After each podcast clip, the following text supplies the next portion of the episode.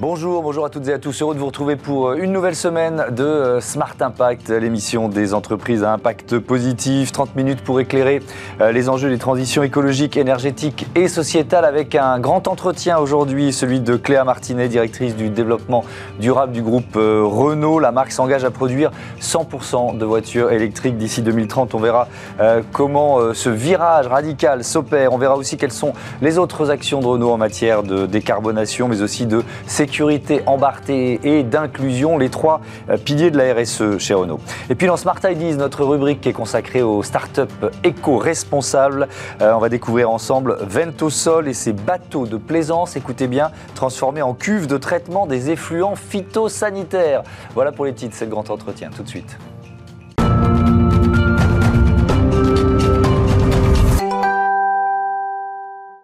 Bonjour Claire Martinet, bienvenue. Bonjour. Vous êtes euh, donc la directrice du développement durable du groupe Renault. Quelques chiffres pour euh, poser le décor en quelque sorte. Euh, le groupe Renault, c'est plus de 156 000 collaborateurs, 150 entités réparties dans 38 pays, chiffre d'affaires plus de 46 milliards d'euros et un résultat net de 967 millions. C'est voilà, on, sait qu'on parle du groupe Renault, mais quand même, voilà ce que ça représente. Et voilà ce que ça représente quand le groupe Renault prend un virage et prend des engagements et des actions en matière de développement durable. C'est aussi ça qui va évidemment nous intéresser. Le développement durable qui fait partie intégrante de la stratégie. Et d'ailleurs, ça passe par une organisation adaptée. On va commencer par ça. Quelle est cette organisation? Oui, alors euh, c'est une belle question. Euh, lorsque Luca De Meo a annoncé, notre euh, directeur général, a annoncé son plan stratégique Renolution en janvier 2021, il a dit qu'il allait y adjoindre toute une partie développement durable, ce qu'on a fait dans l'Assemblée générale qui a suivi au mois d'avril. Et toute l'entreprise a suivi dans son organisation. Donc très concrètement, on a créé un département développement durable rattaché à la stratégie ce qui fait que euh, le département n'est pas en orbite, il est vraiment inséré dans toutes les décisions budgétaires, stratégiques, à la fois court terme et euh, moyen terme pour le groupe. Mmh. Donc ça, c'est de façon opérationnelle la façon dont on est rattaché. On a bien sûr un scope euh, environnement, euh, sécurité, inclusion que vous venez de mentionner, mais je crois qu'on en parlera peut-être un peu plus tard. Et ça se voit donc à tous les échelons de prise de décision du groupe. On reporte en comité exécutif, ce qu'on appelle Board of Management pour le groupe Renault. Et puis on a aussi fusionné deux comités au niveau du conseil d'administration, le Board of Directors. Mmh. Auparavant, avant, il y avait un comité éthique et RSE et puis un comité stratégie. Aujourd'hui, euh, en conseil d'administration, on a un seul et même comité qui s'appelle, euh, en bon français, euh, Stratégie and Sustainability. Voilà. Euh, alors, je le disais en titre, il y a effectivement ces trois piliers qu'on va décliner décarbonation, sécurité embarquée, inclusion. Il y a un modèle de voiture que vous euh, citez pour symboliser en quelque sorte ces trois objectifs. C'est le nouveau Scénic Vision. Pourquoi? Qu'est-ce qu'il a de particulier? Alors, Scénic Vision, c'est un concept car qui est, une vraie euh, prise de position en fait. Hein. C'est mmh. une déclaration au monde de ce que Renault, en tout cas, ce qu'un constructeur automobile, hein, et Renault en particulier, peut faire en poussant les curseurs à fond dans les domaines donc de la décarbonation, mmh. de l'économie circulaire de la sécurité embarquée dans les véhicules et aussi de l'accessibilité. Donc en fait, ce concept car, il concentre en fait tout le savoir-faire euh, Renault et il pousse tous les curseurs à fond. Bien sûr, on ne peut pas le mettre à l'échelle aujourd'hui. C'est pas un concept car qu'on peut euh, euh, photocopier en 3 millions d'exemplaires mmh. à la date d'aujourd'hui, mais il concentre en fait des objectifs qui, eux, sont prévus pour être déployés dans la gamme automobile qui arrive et dans les années à venir. Donc en fait, c'est une vision et c'est aussi une déclaration de ce qu'on peut, hmm. ce qu'on peut apporter et comment on peut contribuer aux défis euh, climatiques, euh, euh, de préservation des ressources et puis de préservation aussi de la santé et de la sécurité des hmm. usagers. quand on parle décarbonation, quelques chiffres là aussi, diminution de 22% de l'empreinte carbone des véhicules depuis 2010 et donc je le disais en titre, cet objectif 100% de voitures électriques d'ici 2030. Je, voudrais qu'on commence par regarder ce qui a été fait. comment vous avez euh, réduit l'empreinte carbone des véhicules de 22% en une douzaine d'années? Ah, c'est une très bonne question. Alors, cette, euh, cette empreinte que vous venez de mentionner, il est important de le dire parce que tout dépend de comment on mesure une empreinte carbone. Celle à laquelle vous faites allusion là, c'est une empreinte carbone, ce qu'on appelle qui prend l'ensemble du cycle de vie. C'est ce qui est le plus important. Exactement. Mmh. C'est une approche très globale qui ne s'arrête pas au pot d'échappement. En mmh. fait, une fois que, par exemple, vous faites un véhicule électrique, vous dites, bon, bah, c'est bon, j'arrête mes émissions, je suis à zéro. En fait, non, un véhicule électrique continue d'émettre lorsqu'on mmh. prend en compte l'ensemble de son cycle de vie, donc notamment les émissions liées à sa production, les émissions liées aux matières qui le composent, les émissions liées à l'énergie utilisée pour qu'il se meuve, donc mmh. l'électricité que vous mettez dans le véhicule, elle a une empreinte carbone, et puis les émissions liées à sa fin de vie, c'est-à-dire quand on le recycle, il y a des processus industriels, là aussi ça émet. Donc le 22% qu'on a, a, annoncé, c'est ce 22%-là, c'est-à-dire c'est l'ensemble du cycle de vie de nos véhicules, depuis les achats jusqu'à la fin de vie, on l'a diminué de 22%. Et alors Et comment? Voilà, alors j'y viens, mais je, je, vais oui, oui, il, fallait bien expliquer de quoi on parle. Je pense que voilà, c'était un sujet assez complexe la mmh. décarbonation, et il est vrai que parfois on, on, ne sait pas de quel périmètre on parle. Donc là, mmh. c'est vraiment le périmètre le plus euh, global qui, qui existe. On a eu un plan de décarbonation de nos usines qui, est, qui était très ambitieux et qui date d'ailleurs euh, d'il y a 12 ans, hein, de 2010, qui a été enclenché. Euh, là, on pourra peut-être revenir dessus, mais il y a des leviers très précis pour décarboner les usines et qui mhm. s'attachent notamment à la décarbonation de l'énergie utilisée euh, pour produire les véhicules. On a bien sûr tout un plan aussi d'électrification de notre gamme véhicule. C'est le levier le plus efficace mmh. aujourd'hui, comme on n'est pas complètement électrique, pour décarboner. Et là, on a une longueur d'avance parce que bon, le groupe Renault, il a pris le virage à l'électrique dès 2013 en lançant euh, la Zoé et euh, avec toute une gamme aussi hybride qui permet de tirer comme ça les émissions euh, de mmh. nos véhicules vers le bas. Et au total, ça fait 22%. Et alors, ce qui est intéressant, c'est que vous avez identifié les matières, les composants qui, qui provoquent, en fait, qui représentent l'essentiel de cette empreinte carbone. Je vais les citer. Alors, c'est un peu évident, mais quand même, acier, aluminium, polymère, composants électriques, électroniques, pardon, verre et pneus. Euh, donc ça, ça représente quoi? 90%, c'est ça à peu près de l'empreinte carbone d'un véhicule. Donc c'est là-dessus qu'il faut euh, agir prioritairement? Alors, ça représente 90% de l'empreinte carbone des matières du véhicule. Oui. Un véhicule, oui, on, revient, on, revient, à ce qu'on disait tout à l'heure. Je, refais, voilà, exactement. Un véhicule, pour le décomposer euh, clairement, en mm. fait, les matières, donc ce à quoi vous faites allusion là, les, les c'est à peu près 15% de l'empreinte carbone à véhicule. On prend un véhicule en moyenne qui aujourd'hui est thermique. Donc 15% mm. de l'empreinte globale, ce sont les matières. Ensuite, vous avez à peu près entre 1 et 2%, c'est la production. C'est, euh, ça, représente 1 2%. Et puis, à peu près 75%, entre 60, bah, très exactement 73%, c'est euh, l'usage. Donc à la fois euh, l'empreinte carbone de l'énergie utilisée et mm. l'empreinte carbone au pot d'échappement. Donc les 15% pour les adresser de front, euh, on a ces six matières que vous venez de mentionner qui représentent donc 90% de, ces 15%.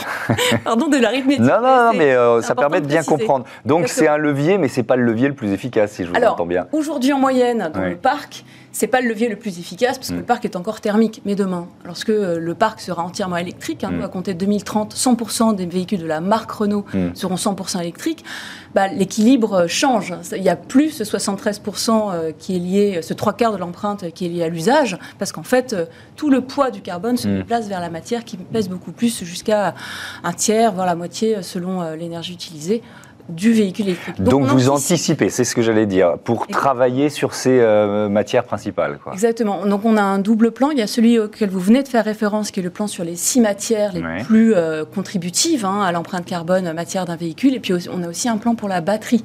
Parce que là aussi, une fois qu'on passe à l'électrique, la batterie, c'est un petit peu la, bête noire euh, de, l'empreinte carbone. Vous parlez d'une batterie verte, pardon de nous interrompre, une batterie verte, décarbonée et responsable. En lisant ça, je me suis dit, mais c'est possible ça, ça, ça existe pas encore alors, euh, il y a des comment dire, il y a des ferments, il y a des euh, voilà des débuts.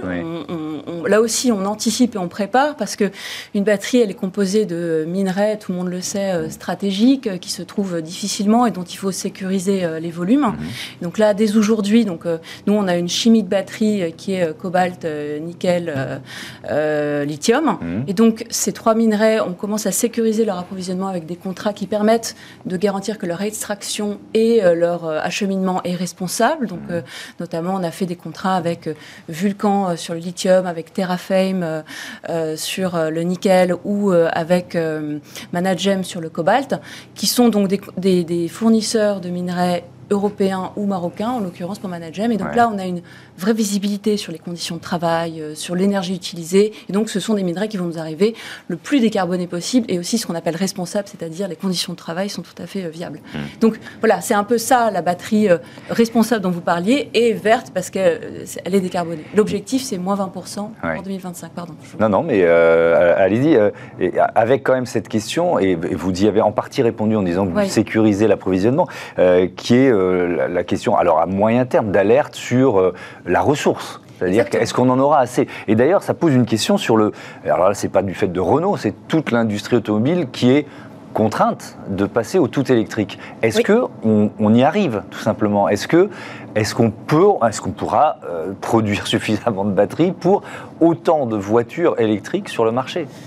C'est un vrai enjeu fait, euh, environnementale, parce qu'on se rend compte, et là, il y a beaucoup de voix qui s'élèvent autour de mmh. nous qui le disent, que euh, le défi climatique euh, va de pair avec parfois une catastrophe écologique d'un autre ordre, qui est de l'épuisement des ressources. Et c'est pour ça que nous, notre stratégie de développement durable que je mentionnais tout à l'heure, mmh. elle embrasse ensemble à la fois la décarbonation et la préservation des ressources. Donc on, c'est ce qu'on appelle l'économie circulaire.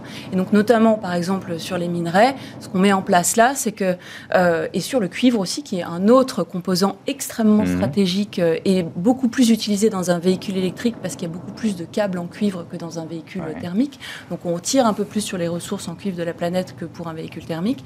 On met en place des boucles courtes. Ce qu'on appelle des boucles courtes, ce sont des, en économie circulaire, c'est qu'on prend un, déchet de fin de vie, donc euh, du vieux cuivre d'un véhicule en fin de vie, mhm. des batteries électriques en fin de vie. On extrait le cuivre et les minerais.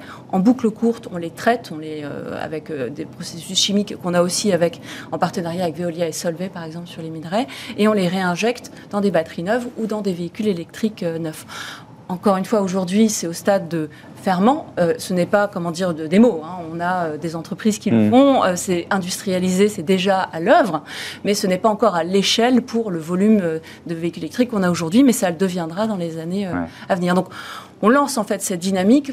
On a cette conscience-là que le tout électrique peut aller de pair avec euh, un vrai problème de préservation euh, des ressources. Et c'est pour ça qu'on a à la fois ce défi de décarbonation et le défi. Euh, c'est intéressant cette question de souveraineté finalement, parce que ça, ça rejoint l'actualité avec, par exemple, les pénuries sur certaines pièces, les semi-conducteurs, la difficulté pour tout le secteur automobile, simplement de produire des véhicules aujourd'hui. Là, c'est une période difficile parce qu'il y a eu plusieurs mois de, baisse de, l'achat de véhicules neufs pour tout le secteur. Comment, euh, comment je peux poser cette question? Comment prendre un tel virage stratégique majeur dans un contexte de, de difficulté? Euh, vous voyez ce que je veux dire Oui. C'est peut-être pas le meilleur moment pour, pour engager une telle transformation. Enfin, vous n'avez pas le choix, mais ça doit être encore plus compliqué d'engager une telle transformation. Tout à fait. Il y a euh, donc Luca Demeo, notre CEO, dit parfois que il, nous gérons collectivement chez Renault un paradoxe un peu ardu, qui est mmh. celui d'éteindre l'incendie d'un côté, parce qu'on a des, pénuries très court terme, notamment euh, voilà sur des microélectroniques, des microconducteurs, etc. Mmh. Et puis de l'autre, dessiner avec un crayon l'avenir à 5 ans, à 10 ans, à 15 ans.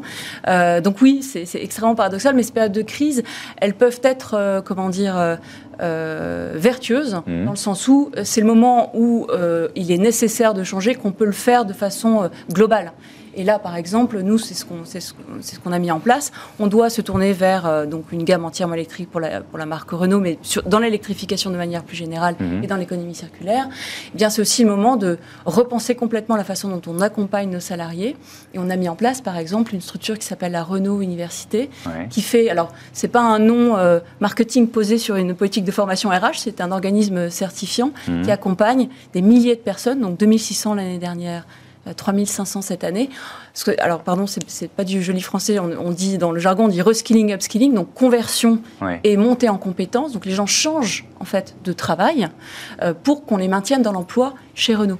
Donc par exemple, à, à Cléon, qui est une usine historique de fabrication de moteurs thermiques, on se met à y produire du moteur électrique et on maintient les gens dans l'emploi en les convertissant à la production de moteurs. Mais alors, à quel métier? Parce que, alors je ne sais plus, il faut combien de personnes pour une voiture thermique et combien pour une voiture électrique pour produire ça, ça Ah oui, alors là, les statistiques varient euh, selon les, ONG et les études, mais nous, alors, ce qu'on met en place aussi, alors ça, parce que oui, c'est notamment la Fondation, euh, il me semble, de la nature et de l'homme qui a, qui a qui a, fait une étude là-dessus qui dit hmm. qu'en fait, il faut moins d'emplois pour, euh, pour, faire un véhicule électrique que pour un véhicule thermique. Nous, ce qui se passe, c'est qu'on s'étend le long de la chaîne de valeur. C'est-à-dire hmm. que, certes, on convertit nos usines thermiques en usines euh, pour véhicules électriques, mais en même temps, on crée d'autres pôles d'activité autour du véhicule électrique. Donc, par exemple, on crée une, usine d'assemblage de batteries.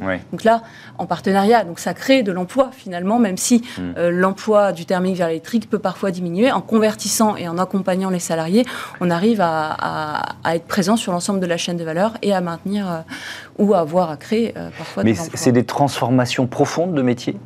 Oui, c'est plusieurs mois de formation Oui, euh, alors nous, on compte en, compte en heures, en fait, hein, parce que tout dépend de la façon dont euh, la formation est, faite. Mais euh, par exemple, pour convertir une personne qui travaille sur la chaîne d'un véhicule thermique qui assemble un moteur, mhm. pour le convertir dans, l'assemblage d'un moteur électrique, il faut compter entre 180 et 240 heures de formation. Et ensuite, il a un nouveau poste et il a de nouvelles compétences. Mhm. Et bon, c'est aussi une attractivité pour lui, puisque le moteur électrique, c'est un peu le sens de l'histoire pour l'industrie automobile. Euh, Alors, euh, on, a, déjà parlé, euh, on en a déjà parlé dans une autre émission de, cette Refactory, usine dédiée à l'économie circulaire. On est aussi dans la même logique hein, de réinventer le, métier. Alors ça, ça existe depuis un peu plus longtemps quand même. Alors la Refactory, là aussi, c'est assez emblématique elle est à Flins, qui est un peu mmh. un des poumons euh, euh, industriels de Renault historique, où on, a, on y a produit des véhicules assez iconiques comme la Clio. Donc c'est vraiment une espèce, enfin, dans, l'imaginaire social français, même de l'histoire du droit du travail, Flins et, résonne mmh. énormément. Et donc nous, on a accompagné la conversion euh, de, cette usine vers une usine entièrement dédiée à l'économie circulaire, ce qu'elle sera à compter de 2024. Et donc cette transformation-là, elle se fait par la montée en compétences, de la conversion de compétences, pour le coup dans l'économie circulaire. Donc ça peut paraître un peu abstrait comme ça, c'est quoi l'économie circulaire mmh. euh, Très concrètement, c'est on apprend aux personnes à démanteler des véhicules, à valoriser euh, euh, les, pièces qui s'y trouvent, et puis ensuite on a des activités autour de mmh. la, réparation, la maintenance des véhicules en usage, la réparation, la maintenance des pièces pour les réinjecter donc dans des véhicules soit d'occasion ou voire même des véhicules neufs. Oui, c'est un peu le concept de mine urbaine qui est plus général et qui concerne pas seulement le, le secteur automobile, consiste à se dire on, voilà, on récupère des matériaux, les, le cuivre, vous en parliez tout à l'heure pour les réutiliser. Je voudrais qu'on parle de sécurité embarquée euh, euh, maintenant. 30% euh, des véhicules Renault vendus en Europe sont des véhicules e-tech. Euh, ça veut dire quoi ça? Tiens d'ailleurs, c'est quoi un véhicule e-tech? Alors euh, e-tech, euh, c'est le, nom ombrelle qu'on appose sur notre gamme électrifiée. Donc électrifié, ça recouvre à la fois donc le pur électrique, qu'on appelle donc voilà un, véhicule électrique, et puis hybride. Donc hybride, c'est soit un, un plug-in hybride, soit un hybride. D'accord. Donc, dans, dans cette, donc ça, on est, on est sur la nouvelle gamme. On est sur la nouvelle gamme. C'est vraiment l'électrification en, cours. La sécurité embarquée, c'est quoi?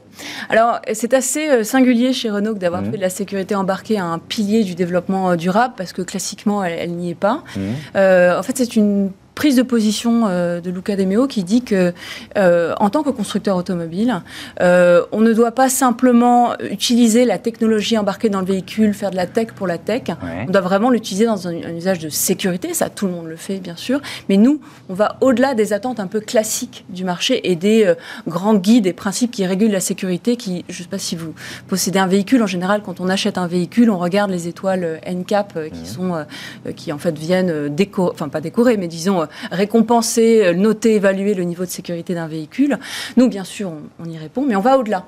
Et en allant au-delà de ces attentes, en fait, on a un engagement euh, sociétal, parce qu'en mhm. fait, on va au-delà des attentes, et donc du coup, on cherche à préserver et, et, à faire de la sécurité réelle. Et concrètement, c'est quoi? C'est on a étudié les causes de mortalité sur les routes en Europe. Tous les, tous les ans en Europe, il y a 23 000 personnes qui meurent mmh. euh, de, euh, sur la route.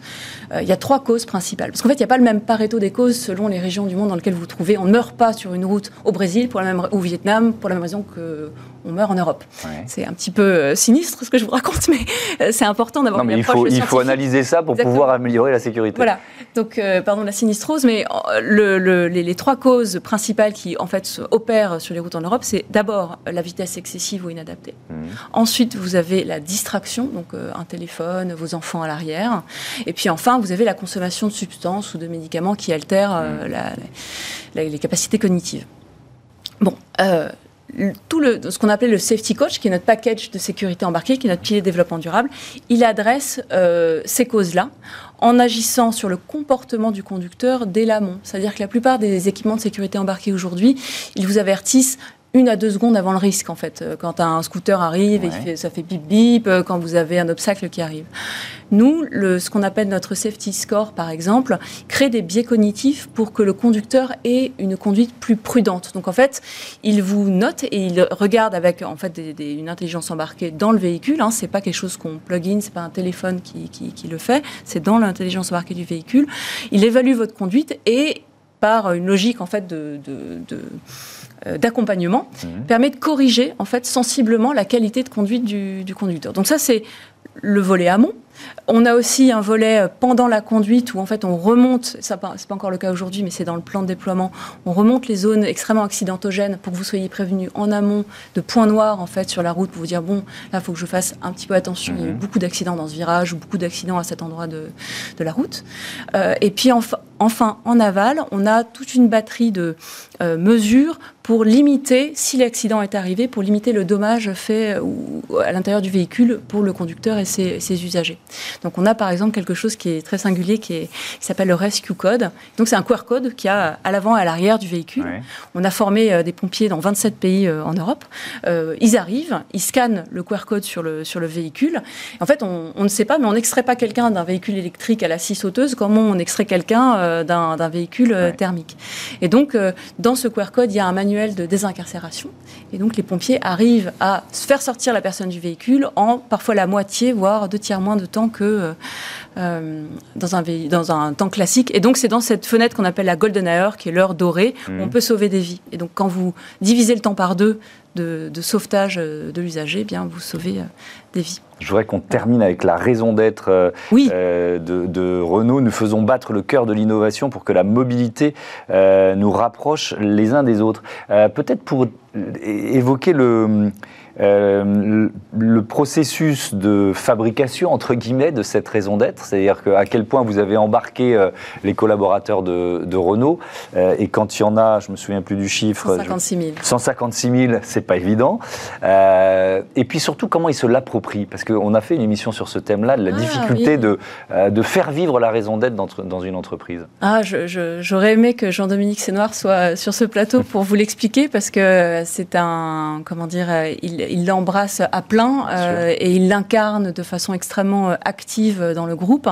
Alors, j'ai pas le chiffre en tête, mais je sais que au moins une à deux fois par mois, il se rend dans euh, soit des pays, soit des directions, soit des sites dans, le, dans le groupe pour mhm. l'animer, l'expliquer, voir aussi comment est-ce qu'elle s'incarne dans le groupe. Et en fait, on a travaillé ensemble pour qu'il y ait un écho à la fois euh, de valeur, de sens, mais aussi euh, d'opération entre la raison d'être que vous venez, dont vous venez de citer un, joli passage, et euh, ce qu'on fait nous au développement durable, qui est une feuille de route opérationnelle où mm. concrètement on l'incarne dans l'ingénierie. Par exemple, que la mobilité nous rapproche les uns des autres, c'est faire des véhicules abordables et qui soient accessibles à tous. Mm.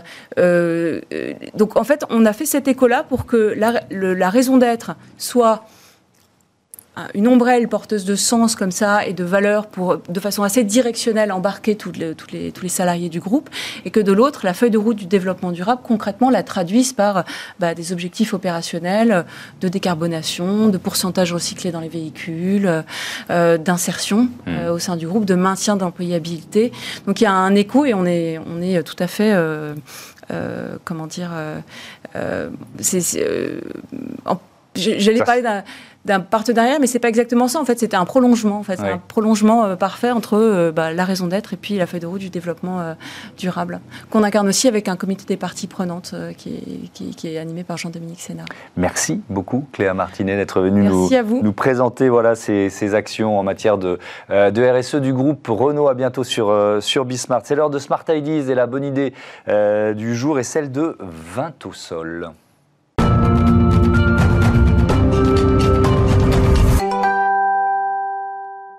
Bonjour Nicolas Vento, bienvenue. vous êtes le fondateur de Ventosol créé en 2010. Alors pour comprendre euh, votre business, il faut euh, euh, parler du, marché ciblé. On parle d'effluents phytosanitaires. De quoi s'agit-il? Donc, quand les agriculteurs traitent au champ avec leur pulvérisateur, à la fin du traitement, ils doivent nettoyer le pulvérisateur pour ne pas qu'ils bah, s'abîment tout simplement, mmh. pour qu'il reste propre. Et ces eaux de lavage ne peuvent pas être rejetées n'importe comment, sont considérées comme un déchet dangereux. Euh, la France a été euh, le premier pays, peut-être au monde, en tout cas en Europe c'est sûr, à réglementer la gestion des effluents phytosanitaires. Et euh, donc ça depuis 2006. Et propose, la réglementation propose plusieurs façons de gérer ces eaux-là. Et une des façons, bah, c'est d'utiliser un système de traitement à la ferme. Et c'est ce qu'on propose. Et donc c'est ce que vous avez inventé. C'est quoi? C'est un système de cuve, c'est ça? EcoBank, c'est un système qui va ventiler dans des cuves fermées. En fait, l'idée, c'était d'adapter un système comme un kit à à peu près n'importe quel type de cuve. donc c'est un système qui va c'est une ventilation forcée qui va souffler dans des cuves. et cette ventilation forcée dans la cuve va permettre l'évaporation de l'eau. Euh, ce qui signifie qu'à la fin, il va rester uniquement le résidu sec. Donc sur 1000 litres d'eau, il va rester entre 1 et 2 kg de résidu sec à la fin. Et c'est ce résidu sec qui doit finalement être euh, détruit. D'accord. Et alors là, où ça devient très étonnant, c'est que vous avez pousser encore un peu plus loin le curseur en imaginant EcoBank Navy. Donc on va, on va, on va voir apparaître des bateaux dans l'histoire. C'est quoi EcoBank Navy? C'est ça. Alors en fait, dès le départ de la conception euh, d'EcoBank, l'objectif c'était de pouvoir adapter le système à n'importe quel type de cuve. Euh, parce que ça permet euh, de bah, de réduire les coûts euh, de mhm. manière importante en partant sur des cuves standards. Donc on a commencé par des petites cuves de 1000 litres, ensuite on a, fait, euh, on a adapté le système sur des caisses palettes de 900 litres, ça permet deux modes d'utilisation différents. Euh, ensuite on a commencé à faire des cuves beaucoup plus grandes parce qu'il fallait gérer des volumes plus importants. Et puis, et puis après, on a commencé à adapter le système sur des cuves que les clients avaient déjà chez eux. par exemple, des anciennes cuves de stockage de vin. Euh, qui n'était plus utilisé et on s'est adapté dessus. Et puis c'est en 2020, euh, pendant le premier confinement, qu'on a eu l'idée, en fait, un peu par hasard, hein, on, cherchait une remorque plateau euh, pour transporter un, des cuves, tout simplement. Et puis on s'est rendu compte que beaucoup de gens bah, vendaient des remorques de bateaux et se débarrassaient de leurs bateaux dessus. Des anciens voiliers des années 70 en résine de polyester. Et, c'est là que l'idée a germé. On s'est demandé, mais est-ce que pourquoi pas utiliser ces bateaux-là Finalement, c'est étanche, euh, c'est compatible chimiquement avec les produits euh, phytosanitaires. Euh, on peut avoir une double coque.